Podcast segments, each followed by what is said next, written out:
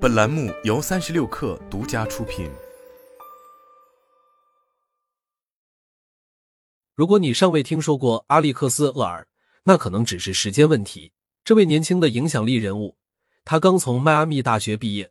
在抖音上拥有五百多万粉丝。最近，他与联合精英经纪公司签约，该机构是为全球媒体和娱乐生态系统人才代言的三大公司之一。他利用自己的个人品牌与 Tarte 和 Rare Beauty 等美容公司建立了合作关系。在网上观看阿历克斯·尔的无数视频。就可以对他的套路了解的一清二楚。他有模特般的美貌，符合纯粹的美学观。他完善了跟我一起化妆的格式。这是一种短视频。他在视频中从自然的美貌转变为完美无瑕，展示了专业但可复制的化妆技术和产品使用。当他在自拍视频中试用他的妆容时，他会以快言快语、毫不费力的独白方式将故事讲述、幽默、弱点、愿望、亲和力和产品提及杂糅在一起。他给人的感觉容易亲近，简直就是另一名大学生。这种亲和力是厄尔在 Z 世代中产生如此多共鸣的原因。真实性是这一代人最重要的价值观之一。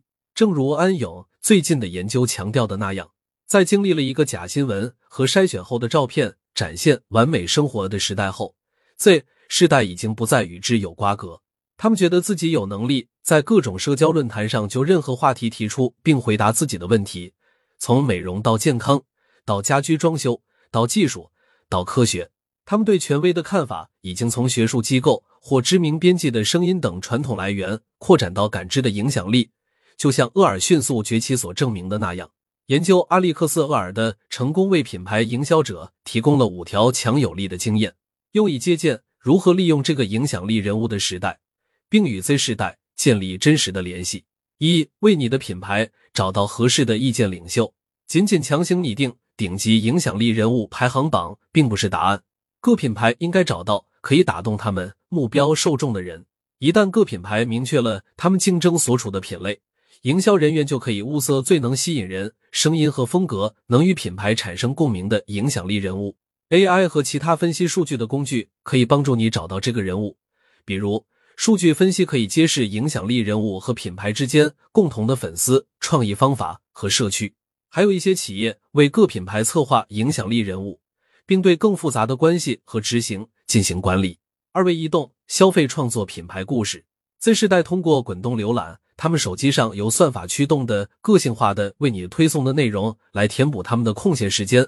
里面充斥着照片、视频和表情包。在理想的情况下。各品牌应该授权与他们合作的影响力人物，让他们创造简短、引人入胜、针对移动设备制作的内容，就像厄尔在一到三分钟的简短故事中所做那样，拥抱弱点与率真，让品牌能够以一种具有个人相关性和真实性的方式与年轻一代建立联系。然而，各品牌必须明白，这不是一个有脚本的三十秒电视宣传片，影响力人物会把故事引至他们自己选择的方向。这是对其他品牌故事的补充，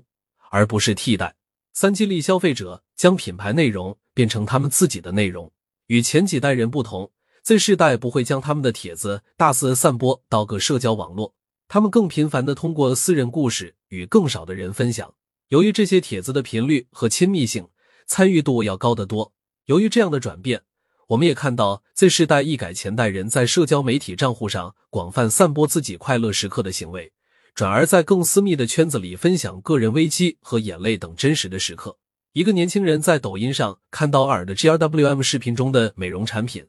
随后会在 Snap 上的私人故事中向其朋友群组宣传该产品。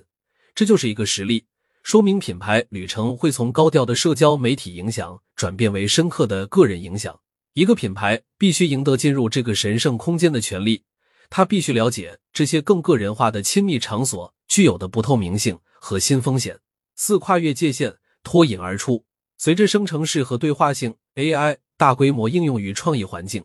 未来需要新的灵感和创造力支援才能脱颖而出。由于所有影响力人物现在都有机会使用相同的技术来推动研究、加强创意并加速生产，有远见的品牌将通过人类的原创性或真正的名人来寻求差异。真正的创造力标准只会越来越高。需要各品牌向消费者发出新的邀请，来共同创造。我们目前对影响力的定义可能会迅速转变，